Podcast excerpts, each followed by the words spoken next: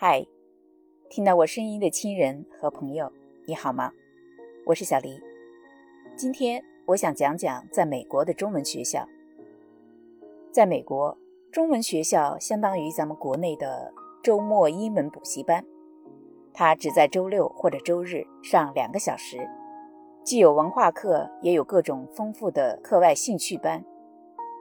在美国，教二代。或者三代华裔小孩在中文学校学中文，并不是一件很容易的事儿。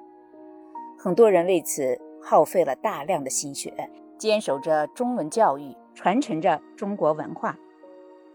今天，我有幸邀请了两位资深的在大华府地区非常著名的老师，来给我们聊一聊有关美国中文学校的事儿。两人。目前都在大华府最早的一家中文学校——波托马克中文学校任教，我也在那里兼职，我们是同事。一位是孙殿涛孙老师，另一位是他的爱人张仁书张老师。两位老师，请先介绍一下你们自己吧。大家好，我叫张仁书，啊，我是来自中国河北的，教中文大概有十五六年了吧。那很长时间了，对，一直热爱海外的中文教育，喜欢孩子。哎，大家好，我是孙殿涛，我也是来到河北啊，一晃来美国二十一年了，做中文老师也做了二十一年了，应该这是我最长的一份工作了。虽然它不能养家糊口啊，但是乐此不疲。我的本职工作应该是两个。呃，我一方面是做一个中文报纸，然后还做了一个叫新媒体，是吧？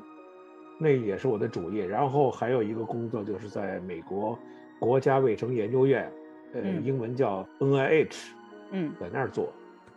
张老师，那您的 full time 工作是什么呢？啊，我的 full time 工作就是在 NIH 做研究。哦，那你们俩是同事对吧？呃，可以这么说，对，是同事啊。那你们俩怎么会想到要去周末的中文学校做老师这件事情呢？这个事儿说来话长啊。二零零零年，我刚从中国从石家庄，嗯，呃，来到美国。啊，我太太当时在美国佛罗里达州的一个小城叫 Gainesville，University of Florida 做访问学者。本来呢。我是带着我儿子来探亲，嗯，来了以后呢，英文也不好，是吧？嗯，也没有特别像样的工作等着你，嗯，正好呢赶上报纸有个消息，还是从迈阿密那边传过来的一份中文报纸，非常的稀罕的，是吧？中文媒体那时候中文报纸真挺稀罕的。对，当时在佛罗里达那边更少，嗯，是吧？那看到中文报纸有一个广告，嗯，呃，就在我们当地的一家中文学校。叫华根中文学校，中华的华，树根的根，啊，嗯，那么就招中文老师。我一看这个事儿，应该对我来说是比较擅长的，因为在若干年前我是学中文的，在中国一个大学中文系毕业，专业对口，对，好像口音也比较纯正吧。对，您这个普通话说的标准着呢。对，另外做老师也是我很有兴趣一件事儿。我在很小的时候有三个愿望。嗯，是吧？第一个愿望是想做一名军人，第二个愿望是做一个记者，尤其是体育记者。哦，对各种各样的体育比赛都比较门清。嗯，第三就是想当个老师，正好有这个机会了，我一试便中。那估计在当时，那学校里边能说普通话说的比较标准的也没有几个。现在中文老师也没那么容易找。呃，现在越来越难了，标准好像越来越高了啊！当时一看我这个表达也行，知识还行，是吧？那您现在也是我们学校的这个模范老师呢？没有，没有，没有，只是喜欢。嗯，首先我为什么喜欢做老师这一行呢？叫解疑释惑嘛，把你知道的东西，把孩子不了解的东西，你通过一种特殊的方式或者比较巧妙的方式传授给他，让他能够懂。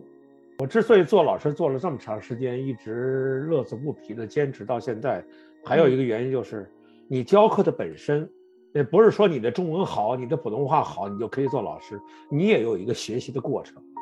教学你在备课的时候，嗯，忽然发现有些东西你也不是特别熟耳，对，哎，你要搞清楚它，要把它呃把这是的个知识砸夯实，是的，这是的本。身是一个学习过程。所以说起来，宋老师您是相当于看到广告主动应聘的，对对对吧？那张老师您呢？您最初怎么会接触到中文学校、中文教育这件事情？我原来在国内呢，我是医生，嗯嗯嗯，没有专门做过老师。可是我在考大学以前，七七七八年的时候，还没有恢复高考。然后我们的原来呃中学的老师说有一个老师来不了了，你能不能给带一下课？那我那个时候初生牛犊不怕虎，就应了。其实我刚刚高中毕业，我就去教初三还是高一的语文，带了半年课。大学毕业以后当医生呢，就是我们是教学医院，嗯，要带学生，就是每、哦每天都有。老师，对，这就是一点点的教学经验。嗯那后来到了美国以后呢，我就是做研究。呃，孙老师来了以后呢，他就一直在教中文，我也哦没有参与。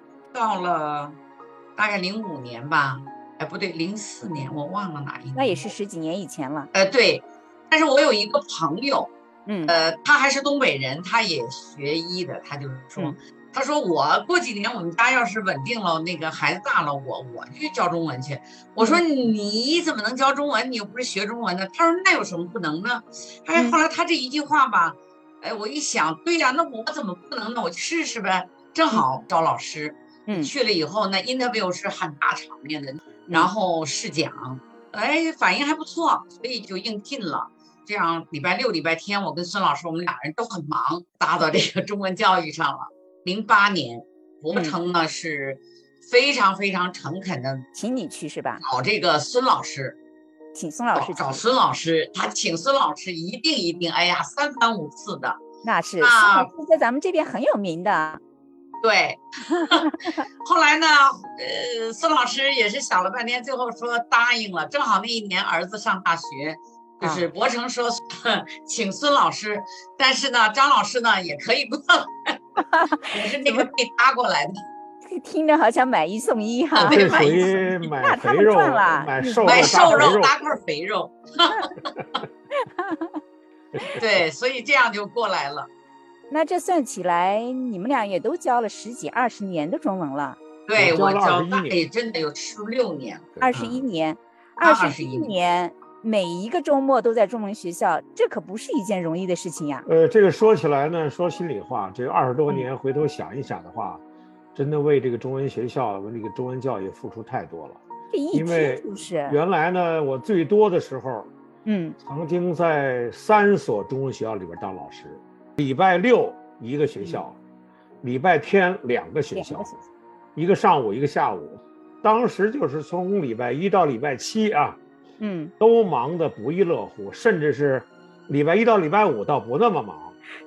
周这末。礼拜六、礼拜天，我老天爷跟打仗一样，但是很快乐。咦，那是为什么呢？为什么呢？有几个原因啊。嗯嗯嗯首先呢，你能看到那么多人不图名不图利的嗯为这个中文教育付出太多了，而且有时候学校缺钱呢，这些管理者啊，嗯不，仅不拿钱，还得往里搭钱，搭时间、搭精力，是吧？钱都是小的，你想时间和精力，那真的是数不清的。同时，它是一个特别好的一个一个像家庭一样，嗯，对那么，多的老师，那么多的家长，大家跟朋友一样。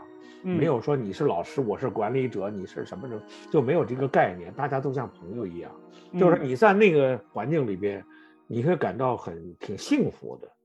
你能在遥远的这个大洋彼岸，他乡，哎，找到这么一个大家志同道合的，嗯。都想为了一件事儿很付出、很努力的这么一些人，而且大家真的是不图名不图利，嗯。让人很感动。第三个就是，你面对那么多学生，嗯。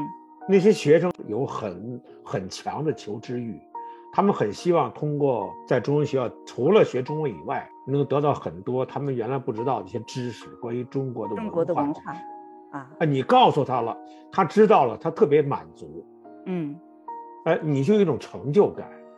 如果自己努力一点，会让孩子们接触更多的中文，以后对他们有特别多的好处。那么辛苦一点、累一点，也就不觉得是什么了，不算什么了，对吧？对对对。那张老师，您是怎么看待在中文学校做中文老师这件事情呢？呃，我觉得要是我一个人坚持这么多年很难。好在就是正好我们两个人都教，就互相鼓励。有一阵儿我记得周老师教三个中文学校的时候，因为有一个中文学校就是马大那个是在早晨十点上课，嗯，呃，所以他得至少九点以前就得起来，然后你要开半个多小时的车，那你这样都没时间吃早点。是啊，所以他就看着很不公平，我不教了，要不就那个学校好像他有点放弃。后来呢，因为他教的好嘛，人家。学校不放呢，就说张老师这样吧，你你也来我们这儿教，你等于 这样拽着他，他就两个人都早起，他就没有跑回来了，是吧？所以我们一直这样互相鼓励着吧，别老说，哈，就两个小时，我觉得搭上备课，加上上课，再加上批改作业。真的是不止，你可能知道哈，不止，远远不止两个小时，远远不止两个小时。我曾经有一个同事，就是我 NH 的同事，他就一个人，没什么事儿，嗯，他就说，哎，张老师，我看你周末教中文教的好，哎，挺开心的。他说，要不然我也试试去。嗯，我说行啊。当我跟他们一描述这个情况的时候，都不干了。为什么？不干了。首先。你这一年的所有的这些个，除了寒暑假的，这所有的周末，嗯，你必须 commitment，你就是说一定要到，除非你们家有特殊的事情，对吧？对的，对我说可以请假，但是最好不常请假。就说，哎呀，那太难了，我万一有个什么事儿，是吧？太难了，太难了。所以他们很多人就是都跟我打听，但是除非对中文特别热爱。对教学特别热爱，特别喜欢孩子，就是不是很热情的那种，就是连来我很很理解，很理解，这个真的太不容易了。是。说到这儿呢，说到这儿真的是，我算了一下，我做了二十一年中文老师，大概请假不超过三次。天哪！特殊原因了，是吧？宋老师，你太了不起了。比如说必须回国了，回国也出门啊，回国也都算这个时间。尽可能的躲开这个周末，嗯，是吧？大概我这二十多年，请了也就是三三次左右。你真的是太了不起了，真的是太了不起了。这个没没有觉得有什么了不起，这是很很不容易的一件事情，是吧？很不容易。一个是喜欢，我觉得就是说一种责任，就说你。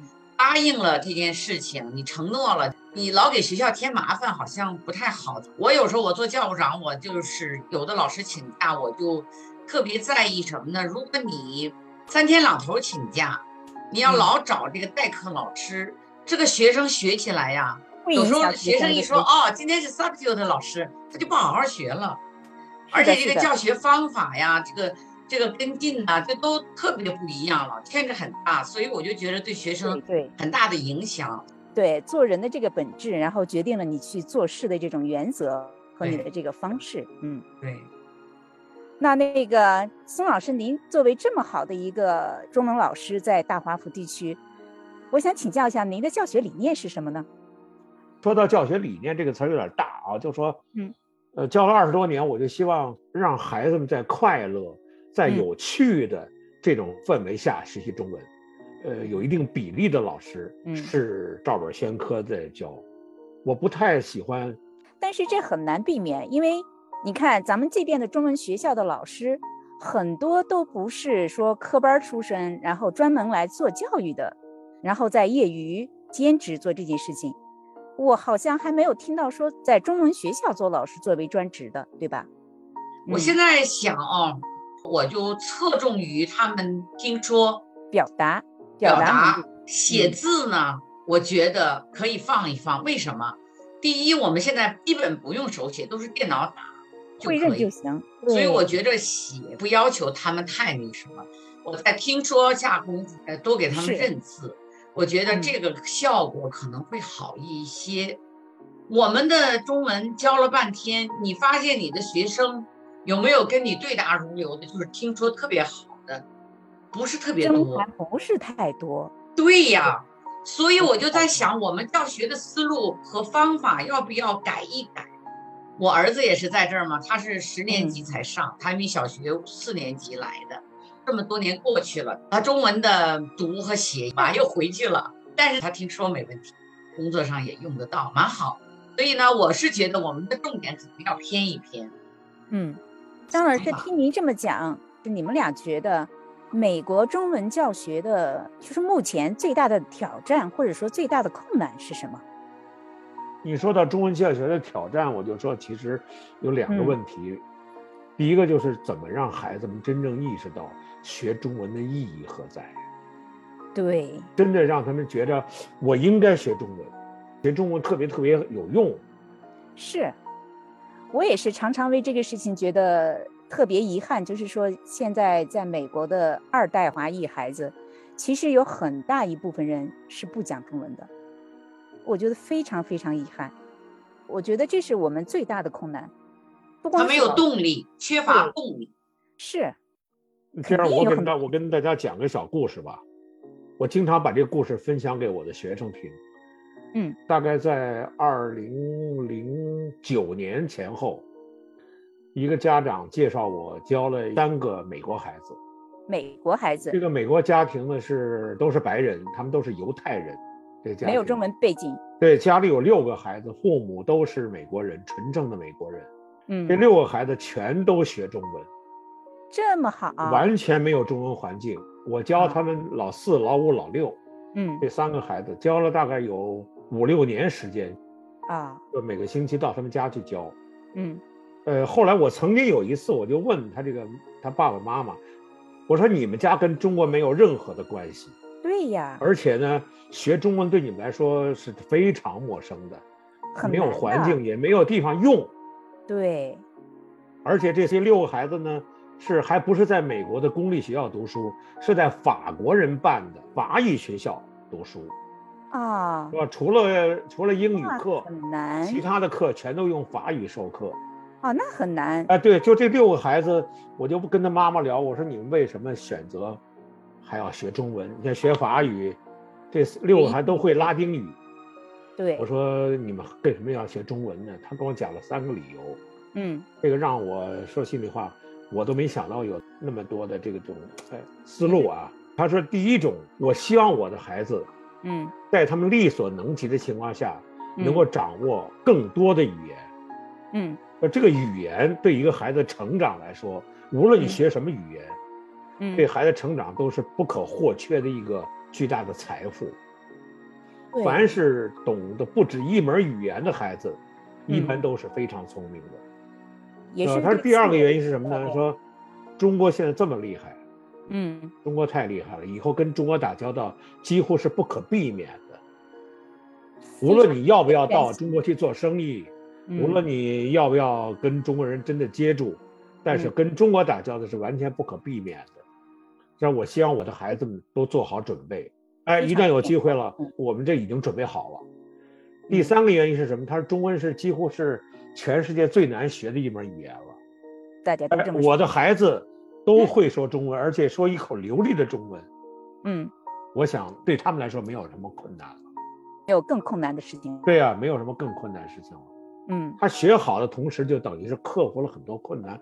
嗯，我跟你这么说吧，我教这个三个孩子，老四、老五、老六，嗯，尤其是那个老五和老六，嗯，你闭上眼睛听，嗯，他们讲话，你绝不想不到他们是美国人。那太不容易了。哎，应该说我很自豪，就是说有我的功劳在里边。对，就这样的事情多了，你就会觉得，哎，教中文真的是挺有意思的。很神奇的一件事儿，是吧？对啊，我就用这个故事告诉我的那些华人的孩子们，我们应该说的都在完全没有背景、完全没有条件，都在这么努力的学习。嗯，你家里爸爸妈妈就是中国人，你比美国人学中文要省了一半的路。对，你起码有一个语言环境，你在学习里比美国人学要方便很多，你干嘛要放弃呢？对吧？对。我说你们作为华人，长得华人的样子，对，美国人都不理解。如果你不会中文，你母语这么好，你国家那么辉煌灿烂，嗯，你不学它，为什么呢？中国是个大国，嗯，五个人里边就有一个中国人，你，想办法不跟中国人打交道，几乎是不可能的，是，是吧？那既然你避免不了跟中国人打交道，你会一点中文，只有好处没坏处。是的，是的，嗯。他们忽然觉得，哎，是那么回事儿。所以，那您觉得第二个挑战是什么呢？第二个挑战，我认为最大的挑战就是我们中文学校现在给孩子们创造的这种中文环境是远远不够的。您是说这种教材，还是哎，包括教材，包括教材？包括教材，我嗯一直强调一点，就是博生中文学校跟别的学校能不能有区别，就在听说方面嗯给他们创造大量的机会。嗯比如说，高年级我曾经提出过设想，高年级可以搞这种辩论赛呀、知识竞答呀等等等等，就是创造一切机会，让他们表达，让他们说。嗯他当他说的很流利的时候，当他很能够很顺利的表达自己思想的时候，他学中文的这个自信心嗯，就会很强。对对，嗯当他不能够很流利的、很顺畅的用中文表达自己思想的时候，他就放弃了。对，嗯所以我就这个建议，建议我们在我们的中文学校里边做这种尝试。嗯或者现在课本都有缺陷，在表达这方面，我就观察这些孩子们，从嗯。小就学，呃，从一年级大概有十五个孩子，最后能走嗯。到高中毕业的可能五个。那么嗯。这些个孩子呢，有一半儿非常好，呃，有一嗯。半儿就不行，嗯，学了十二年也毕业了，真正让他能用这个语言能干什么的，我觉得还是不行，还是不行。有的连就是孙老师老说这个听说都不行，我们要加强听说。可以这么说吧。呃，我部分同意刚才我太太那个讲的啊，嗯就是我们一直强调听说读写，嗯嗯，嗯但是读和写对孩子来说是比较困难的。有点难，呃，因为他们家里边虽然是中国人啊，有相当的家庭是不讲中文的，对？而且他们在学校里边面对的同学、老师都是讲英文的，他实际上嗯使用中文的机会特别有限。是，如果中文学校能够有所侧重的把听和说能够侧重于表达强调，是吧？啊，能够让每个孩子都能够非常熟练的表达自己的想法，能够对能哎够表达，然后你说的话，他又完全百分之百能够听懂。我儿子中文不好，读和写都不行，但是他跟我们吵架的时候，中文特棒，中文中文非 常那是很很不容易的一件事情。是，我觉得在美国的中文教学不能按照在中国教中文的这个模式走，没错。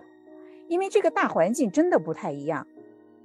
对，而且我们主要海外教学还有一个最大的困难，就是你一个星期只有两个小时，对的，你一年你加起来一共才多少小时？你要想学好一门语言，太难了。一般来说呢，我们可能经常听到这样的反应，就是一般等孩子大了，嗯，上了大学了或者工作了，突然意识到，哎，中文挺好的，挺有用的。啊，那么他们这种思维是怎么转变的？如何把他们的想法、把他们的故事告诉更小的孩子们，让他们从小就意识到，嗯，我必须学好中文。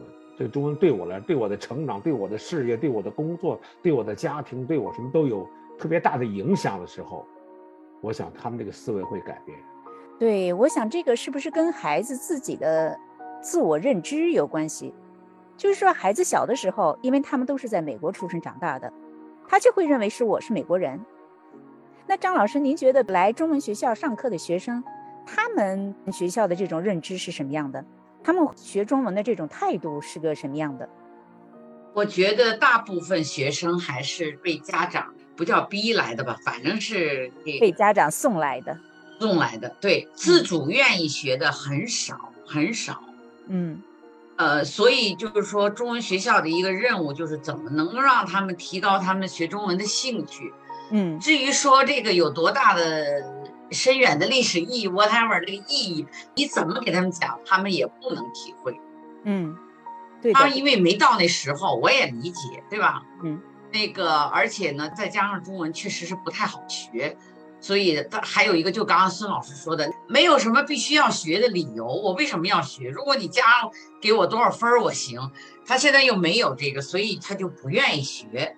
呃，因为其他功课也挺忙的，再加上还得写这个，他就我正要说呢，因为他们他们在英文学校的功课，尤其到高中以后就已经很忙了。是的，而且中文学校呢，又是一个相当于额外的说兴趣班这样的一个性质，所以会让他们觉得是一种额外的压力，对，一个负担。嗯，所以我 我要是让他们造句，今天我刚让孩子们造句，希望。造希望，他就说：“我希望没，我不学中文，我不学中文。”那宋老师，您觉得有没有学生他就是自己特别主动，他有这种学中文的这种意愿？有，不是家长。应该说这么说吧，我们我教了二十多年了，每个班里边都会有这样的学生啊。哎，但是数量很少啊。嗯。嗯，你比如你打打个比方，我有一个同有一个学生叫珍珍，是吧？嗯，呃，首先他在家里，他父母要求他必须说中文。嗯，同时这个孩子特别的懂事儿，啊，他就希望自己，他倒不是说我一定要学好中文，有一种志向，不是那个原因，就是说，嗯，他学任何东西我都要学好。啊，哎，这是一个特别努力的孩子，是吧？然后呢，即使到现在了，他毕业好多年，嗯。一口流利的中文，然后他写的作文曾经获得过全国的作文比赛，就是全中国的青少年作文比赛的一等奖，很厉害的。就是这样的孩子几乎每年都有，啊，数量很少。他就说他在这方面他学的特别出色，嗯，他就傲视群雄，是吧？就觉得我在这方面我特别牛，是吧？嗯，就是他当他学的好的时候，嗯，哎，他就特别自信，对。这时候你不用去 push 他，一定要怎么怎么做，他就做得非常完美。那除了像您刚讲的说这孩子自身的这个性格因素，那有没有家长的原因在背后呢？应该说有，应该说有。嗯，那凡是那些中文还不错的，你打听一下，肯定在家里边是讲中文的这个时间比较长。我这就是家长有意识的一种引导。我觉得吧，你说是不是？中文学校，我们不光是要，嗯，培养我们学生自己的兴趣，我们同时也要通过各种方式提醒家长，或者说培养家长的这种意识，这样才能给孩子，才能给学生在家里说中文的这种环境。对，我觉得在家里说中文这个很重要，家长必须得跟他说。我我以前我的学生我都跟家长说，我说，他说他非得他要跟我说英文，我说可以呀。他跟你说英文，你说我听不懂，我不回答你，嗯，对不对？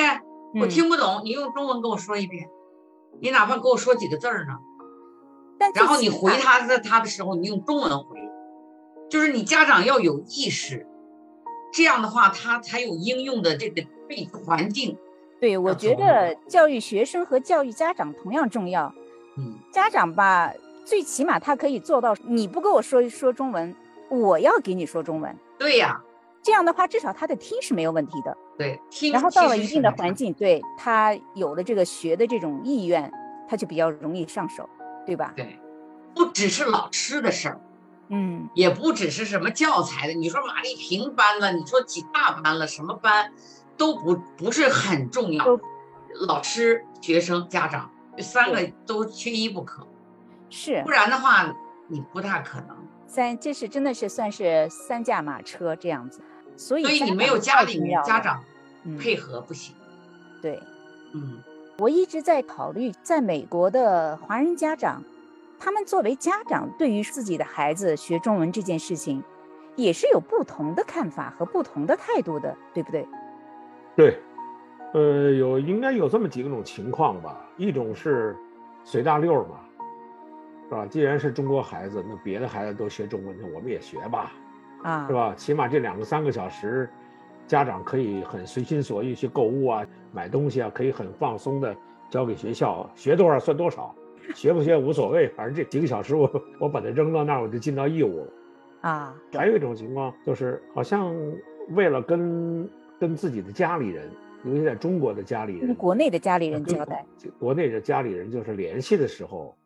打电话沟通啊，这孩子会点中文，好像也是挺体面的一件事儿。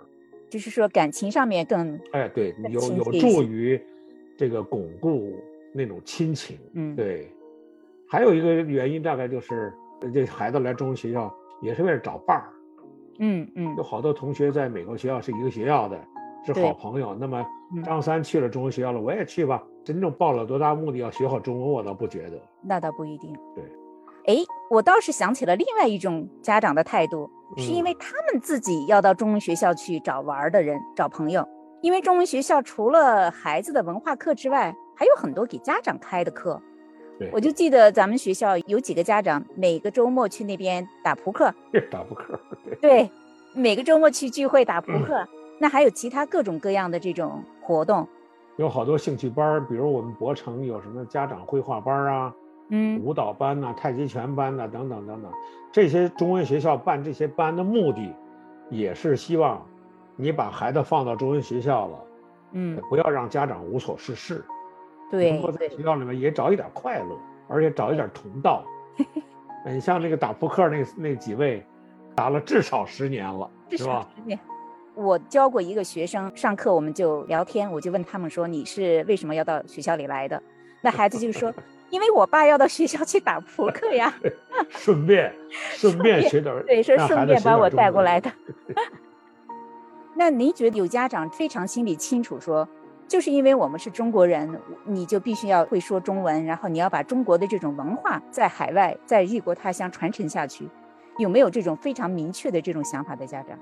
很少，很少少，因为这些家长在美国遇到的这种环境、生活的压力、工作的压力等等等等，已经让他们对学中文这事儿啊，就就有点忽略了。就是没嗯他们也他们也意识到美国这个环境里边，中文好不好意义不大。嗯说心里话啊，那么有意识的要传承中华文化的人很少很少，是吧？有些中文老师自己做老师的，说不定要求孩子能够做得好一点，有意识这样哎，去有意识的培养。嗯，真的，如果不是中文老师的孩子了，不多，比例特别特别小。说老实话，在美国办一所中文学校，真的很不容易。嗯，呃，因为正像我们说的，这个没有这种环境。那你们说除了这种软件儿吧，语言环境啊，学生的学习兴趣啊，家长的这种助力啊、除了这些之外，那肯定还有一些其他的硬件上的一些困难吧。比如说中文学校的校舍就是挺大的一个困难，对不对？这个还真是没办法解决，因为我们的中文学校，我们华人社团没有这个财力，而且大家也没有习惯说自己搞一个什么华人中心，即使有这中心了，也很难容纳这么多孩子。你比如说，在我们大华府地区，嗯我统计了一下，最多的时候达嗯到三十几所中文学校，大大小小。三十几所呀，对啊，是挺几万名学生，啊，有谁呢？有什么地方可以容纳这么多的孩子呢？所以只能去租。对啊，只好租，而且但是租呢，就会要看美国人的脸色了，那肯定的呀，是。这也是很难一下子解决的事儿。那其实这个在华府不是不光在华府了，在美国这种中文学校都是非盈利性质的，对吧？对对，那基本上都是，嗯，嗯，有个别的是有盈利的，既然都不盈利，为什么还要坚持办下去呢？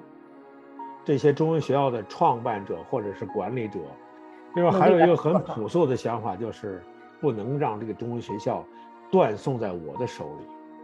对，哎，我把它传下去，以后怎么样我不知道，嗯，但是我在我管理的时候，我一定要尽可能的想办法让它生存下去，生存下去。是吧？然后传承下去，这也是一种信念和责任感。对呀、除了咱们那个来自大陆的人办的这个中文学校之外，我记得在大华府地区还有台湾，有很多种啊，有大陆人办的，这个是比例不到一半，但是哦容量、规模要远远超过台湾的学校。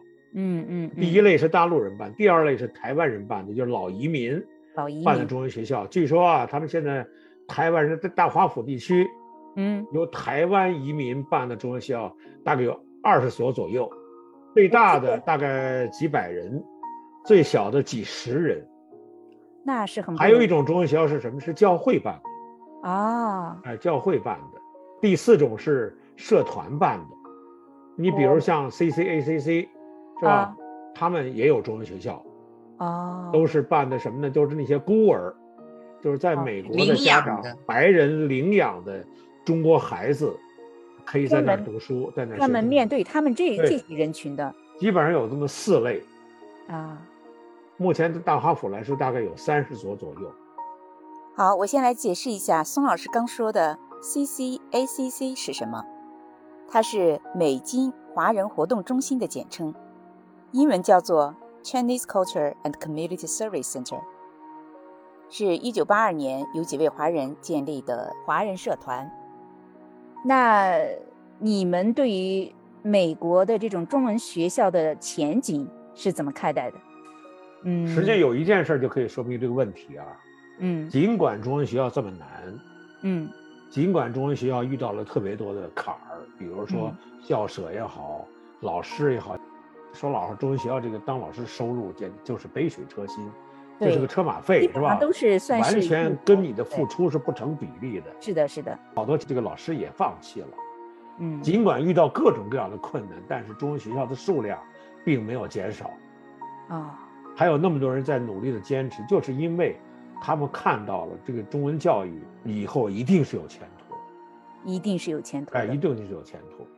我觉得现在吧，有一种趋势，尤其是这个疫情以后，嗯，因为我们都移到这个网上来教学了，对呀。其实对家长来说呢，部分家长就觉得赶紧回学校吧，这这这这没法弄。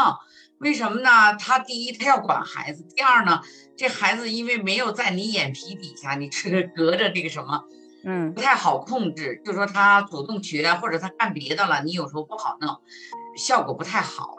所以呢，因为这样的话呢，就促生了一些个专门网上教中文的呃行业，新兴的行业是吧？对，嗯，呃，最近也是广告铺天盖地的，网络教中文是一个趋势。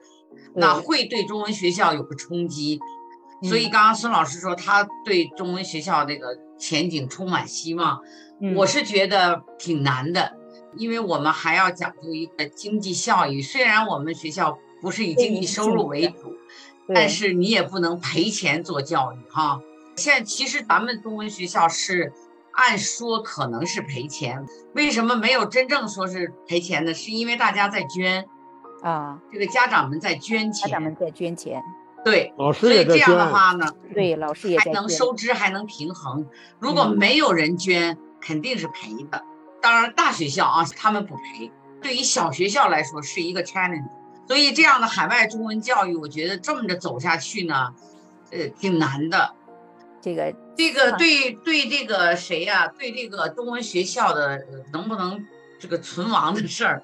呃，我觉得就是刚才你们都提到了，一个是现在网络的教学开展，然后主流学校的中文课的开展，嗯，还有一好多课后班，也是私人自己做的啊。对对，好多课后班他弄中文课，所以呢，他觉得我课后两点到六点，当然不是这四个小时全都学中文，但是至少有两个学，那我就中文学校不用去了。对，所以呢，还有一个中文学校的。就是这个收费标准呢，我们这二十来年就没有变过，没变过。你的物价上涨啊，你的这个那个的都在涨。这中文学校的就是这个学费啊，学费对于每个家长来说，它基本上没变。哎，你除非大学校还能生存，小学校长期这样，因为它没法竞争，最后你只能不了了之，最后咱们就算了吧。有人建议啊，有人建议就是说，中文学校搞一个同业联盟。就是把所有中文学校，这也是好，无论你是什么什么背景的，是吧？嗯，我们制定统一的收费标准，这也是个好主意啊！不要恶性竞争，不要恶性。学校大了你就收费低，你有很多优惠，你把很多小的学校就挤得没有生存的这种空间。对呀，啊，这这这要真的办起来很难，很难的。嗯，哎，那美国的中文学校有没有中国政府海外教育基金的资助呢？好像一开始是在教材上有一些个教材那是优惠政策，爱优惠应该说中国政府就是国内对海外中文学校的支持力度是很大的。对，这么多年来，那些教材基本上是，比如说暨大的教材是免费送给中文学校的，后来收费了啊。嗯那么学校收一点费用，嗯那么这笔钱就等于资助了中文学校了。对，这这也是一种方式。对，后来但是后来呢，压力太越来越大了，嗯，啊，就停掉了。你们觉得咱们在美国办中文学校，会不会有美国人把孩子送到中文学校来呢？很难让美国人选择到我们中文学校来学中文，这种概率比较小，因为我们的华人社区里边对中文学校的宣传只限于华人这个范围。我觉得吧，还有一点儿其他的原因，就是说，一个是教学的方式多了，比方我刚刚说的网络教学，比方美国人他的孩子想想学中文，他就听说，哎，网上他这个孩子一对一价钱都差不多。还有一个呢，就是主流的学校，他们也开了中文课，就像，外语课嗯相当于，哎，对了，你像咱们这个公立学校，呃小丽就好是在在多中文主流对教教公立学校都教中文。嗯，这这是为什么博城中文学校的学生人数就在减少？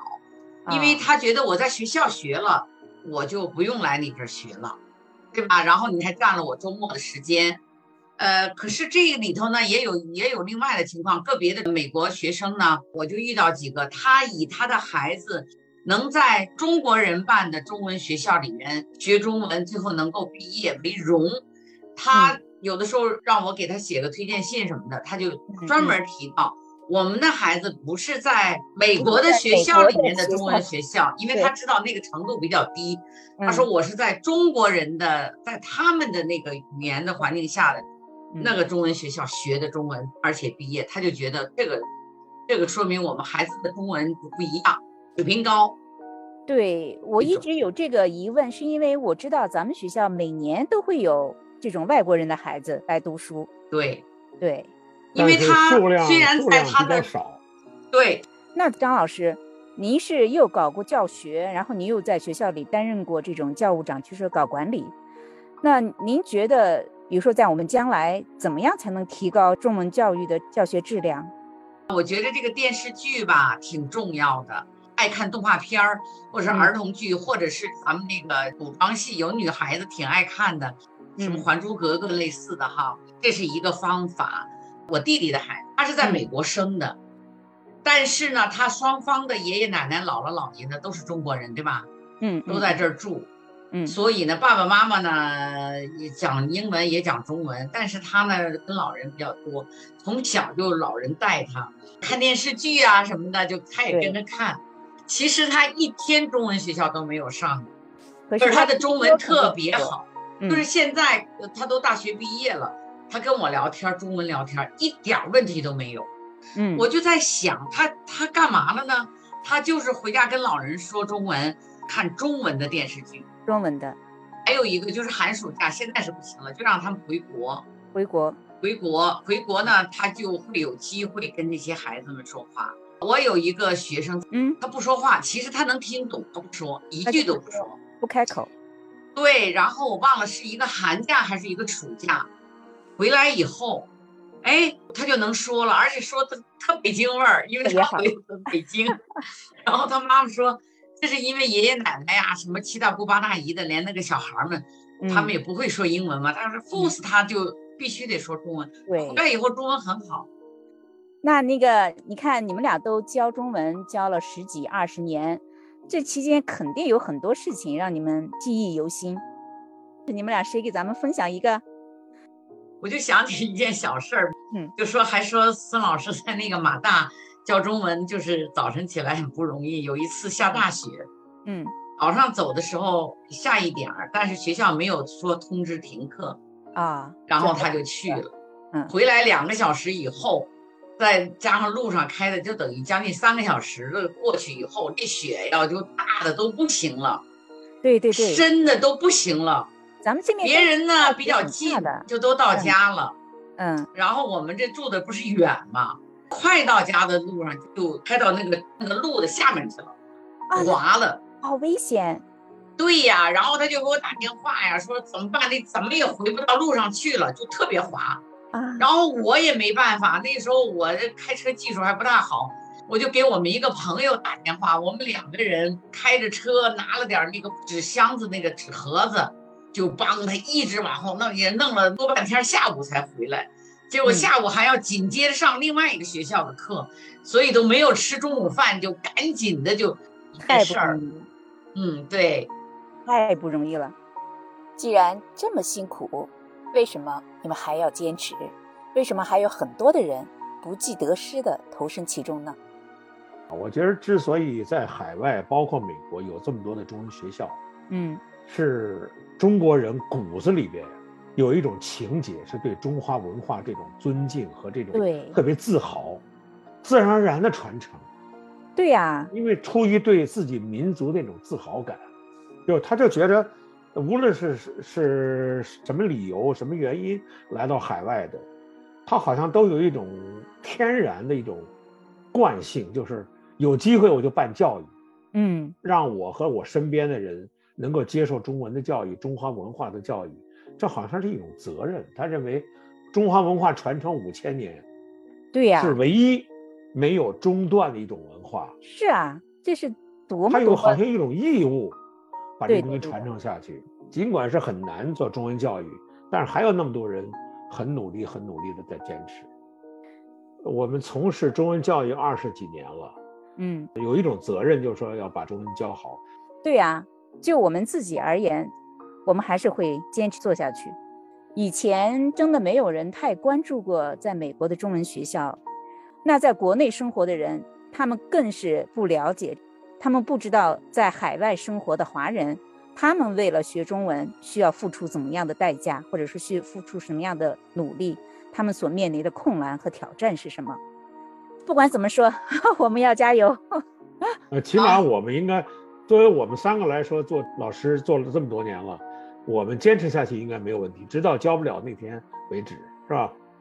不管怎么样，特别开心，今天请到两位老师和我们聊这个，我们也很开心。聊聊在美国的中文教育、中文学校这件事情。那我们今天时间也不早了，嗯，宋老师下午还上了课，然后更辛苦。那我们今天就先到这儿。好，好。我期待着有机会，我们以后还可以再来再来接着聊一聊美国的中文教学，或者其他的是在美国生活的华人的一些故事啊、生活啊。好，好，谢谢各位听我们啰啰啰嗦这么长时间啊，有机会再见。好，谢谢谢谢。是啊，那我们就先说再见。再见。OK，好，嗯，拜拜。拜拜。好，给两位老师道别之后，我们今天的节目也就到这里结束了。如果你对今天的话题有兴趣，想了解更多美国的中文学校，欢迎你留言评论。如果你喜欢我的节目，就请订阅转发。我们下次节目再见，拜拜。